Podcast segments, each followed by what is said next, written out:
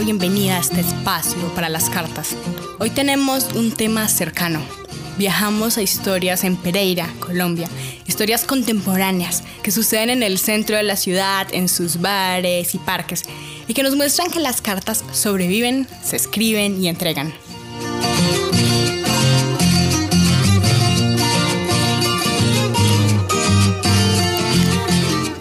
Hoy hablaremos de las cartas encontradas, esas que aparecen entre un libro que compramos de segunda, escritas detrás de un recibo, las notas en baños de los colegios, los mensajes de amor en las paredes de los barrios.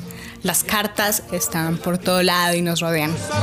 Les acompaña Sara Gaviria Piedrayita y estamos escuchando a los carrangueros de Ráquira y Jorge Velosa con Rosita, la de las cartas. La de las cartas, nunca pensé en conocerte por medio de una baraja. Vamos a empezar con la historia del Pato Pichón, un personaje que no conocemos, que solo fue visto de lejos por un testigo. Pero tenemos una carta que da cuenta de su dolor y amor. La historia del Pato Pichón comienza en 2011, cuando recibió una carta de amor de Marcela La Pata. Supimos de él en un lugar, en el Pavo, un lugar clásico en Pereira en la calle Quinta con 23 esquina. Lugar infaltable para el que visita Pereira y de los afectos o rechazos de quienes viven en la ciudad, pero de todas maneras siempre inevitable. El Pavo es un lugar reconocido donde pasan las alegrías, amores, despechos. Una de esas historias está registrada en una carta encontrada al azar. Nuestro testigo nos cuenta la historia de la carta que encontró. Eso fue una noche hace aproximadamente un año y de ahí decidimos ir al Pavo. Eso fue un jueves. El Pavo estaba completamente lleno, había muchísima gente. Yo entré al Pavo y le dije a Hugo, oiga Hugo, venga hermano, ¿dónde me puedo sentar? En ese momento había unas personas que se levantaban de una mesa que estaba al lado de la puerta que da a la calle, las dos puertas que dan a la calle. Y la, la mesa estaba completamente llena de cervezas, llena.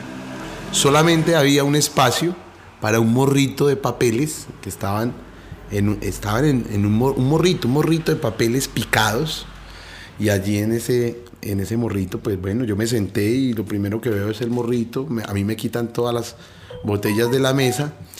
No botan los, los papeles, no los recogieron. Entonces me dio por mirar qué era.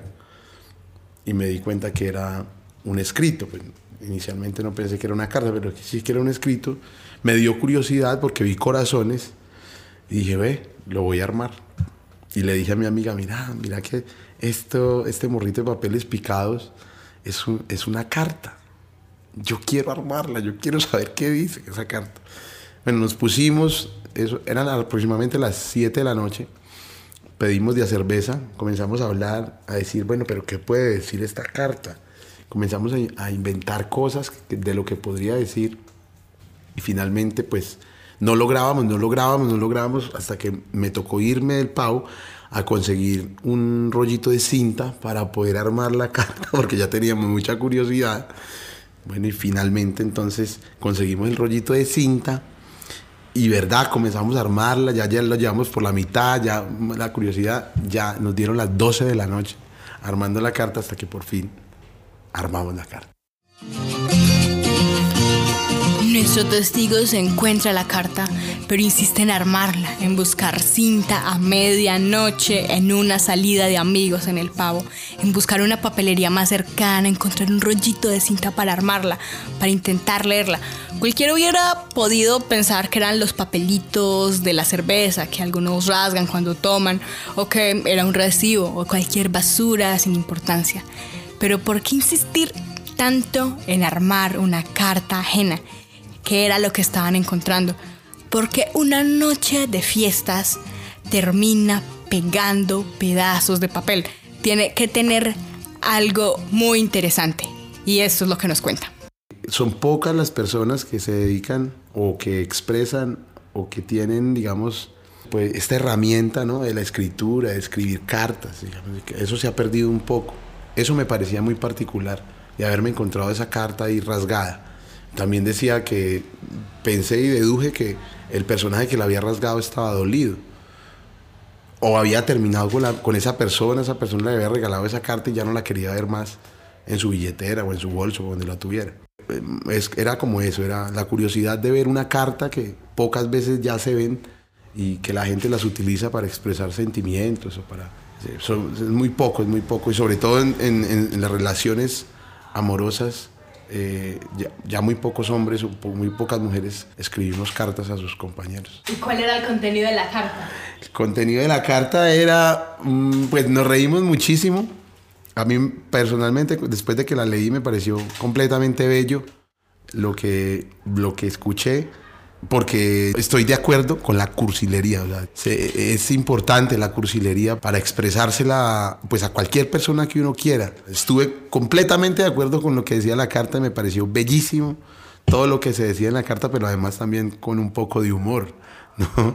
Un poco de humor.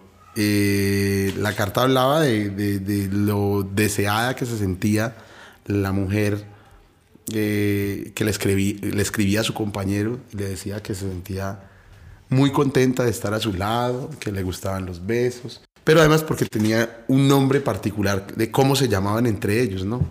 Ya entonces yo creo que eh, Sara leerá la carta y los oyentes escucharán qué es lo que dice esa carta.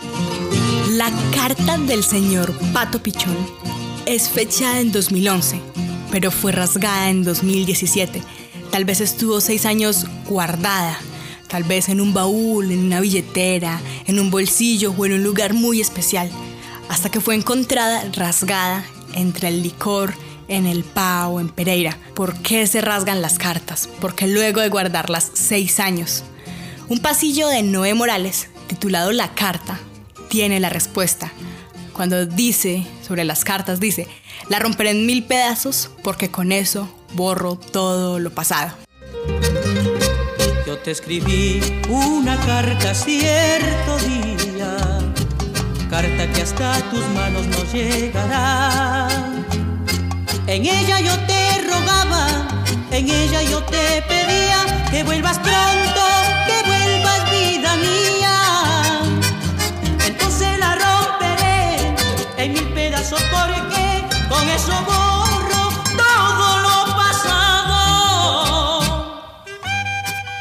La carta, reconstruida, pegada con cinta, guardada por si podía encontrar un mejor destino, ha llegado a manos de baúl de cartas. Y es la que les voy a leer a continuación. Año 2011. Señor Pato Pichón, usted es un hombre increíble. Me he enamorado de cada pasito suyo. Lo amo por cada ladito y lo deseo con todo mi corazón. No sé explicar lo que siento por usted, señor Pato Pichón. Es tan grande y tan bonito que las mariposas en el estómago es solo uno de los síntomas de lo que siento.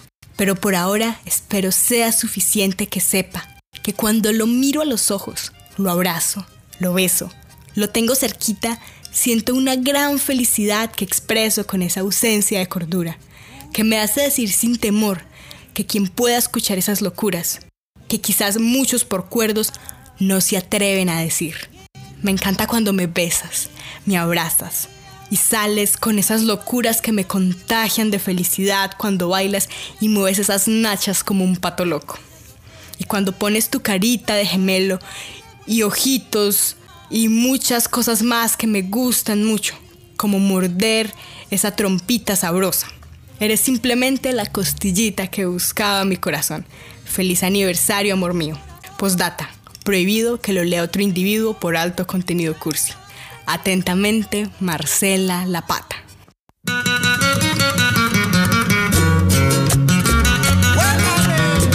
Estamos en Baúl de Cartas, hoy hablando de correspondencias halladas, encontradas en lugares de Pereira.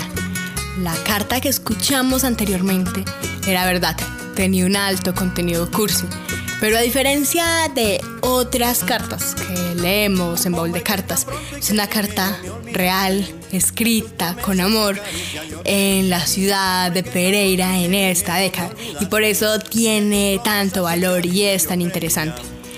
Ahora vamos a pasar una segunda historia, que es una carta que yo misma encontré, que guardé por años hasta que encontré su destinatario. En 2010 estaba yo caminando por un pradito cerca de la avenida Sur en Pereira y entre el prado me encontré una cartica doblada con cuidado solamente tirada en el pasto. Yo como amante de las cartas, preocupada por las cartas, estaba muy inquieta porque no sabía si la carta había sido entregada. Podía ir caminando a su destino y simplemente se había caído. Puede que no había llegado a su destinatario. También puede ser que su destinatario lo hubiera encontrado, se le hubiera caído y no la hubiera alcanzado a leer. ¿Y quién se atreve a decir a quien le envió la carta que no la pudo leer, que la perdió? Cuando se trata una carta de amor, que era justamente la que yo había encontrado, perdida en un parque, sola, sin saber si había llegado o no a su destino. La carta era algo larga, en un papel, en una hoja de blog cuadriculada más o menos grande, escrita con lapicero rojo y lapicero negro. Eh, cada punto de cada I era un corazón.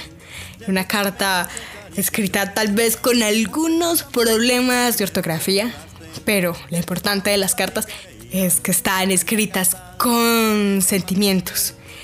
Resulta que no podía hacer mucho más por la carta y la publiqué en internet, por si algún día lograba llegar a su destino.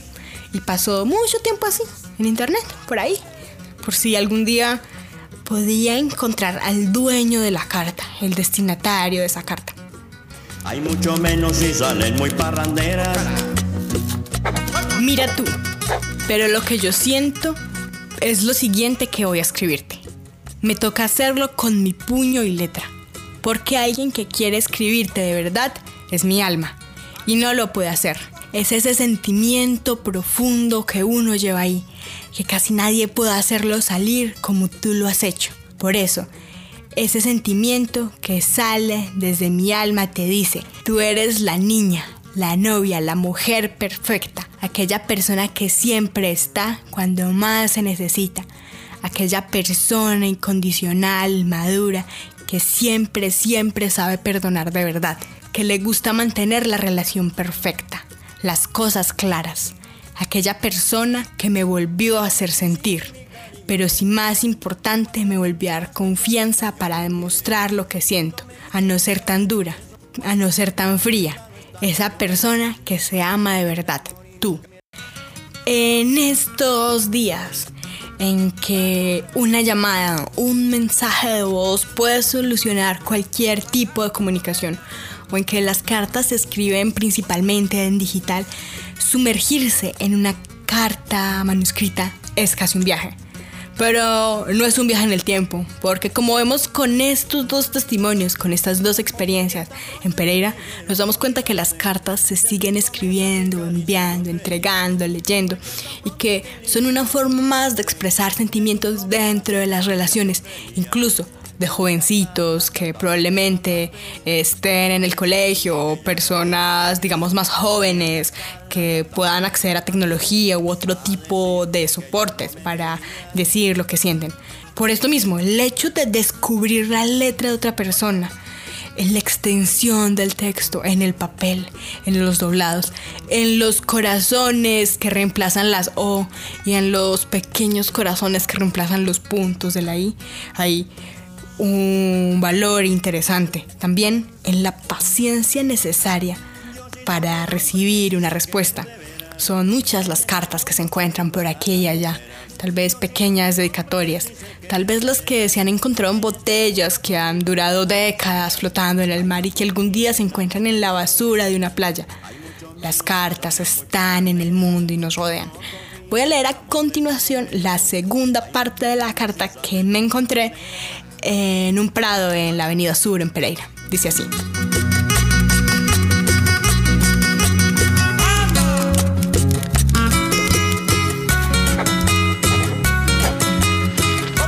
Tú y yo llevamos un largo tiempo y nunca te había escrito. A pesar de que me enseñaste. Hace mucho a demostrar lo que siento en el alma. Espero que estas palabras que salen con lágrimas y sangre, con mis verdaderos sentimientos. Me gustaría escribirlas o sellarlas para que siempre queden en la memoria y no sean más que palabras. Por eso te quiero agradecer por lo que eres, por haber sabido esperar, por haber tenido el tiempo suficiente para entenderme, para quererme y amarme. No te pido que pienses que estas son las únicas palabras, pero siempre pienso en ti. Ahora dime qué piensas, qué quieres qué sientes. Dos años después de yo haber encontrado esta carta, de haberla puesto a circular en internet, recibí un correo electrónico de alguien que me preguntaba si era yo quien había encontrado la carta. Me decía que la carta pertenecía a su exnovio y que él mismo le había escrito preguntando qué hacía esa carta en internet. La chica que me contactó, la adolescente que me contactó, me encontré con ella le devolví la carta que yo había guardado en una de mis carpetas de cartas. Se la entregué, me agradeció, pero de eso nos quedó esta historia de cartas. Por hoy nos despedimos en Baúl de Cartas. Gracias por acompañarnos a escuchar estas dos anécdotas de cartas encontradas. Si usted ha encontrado una carta entre un libro, en algún bolsillo, en un papel perdido, le invitamos a que la comparta. Por hoy les acompañó Sara Gaviria Piedradita y nos escuchamos pronto.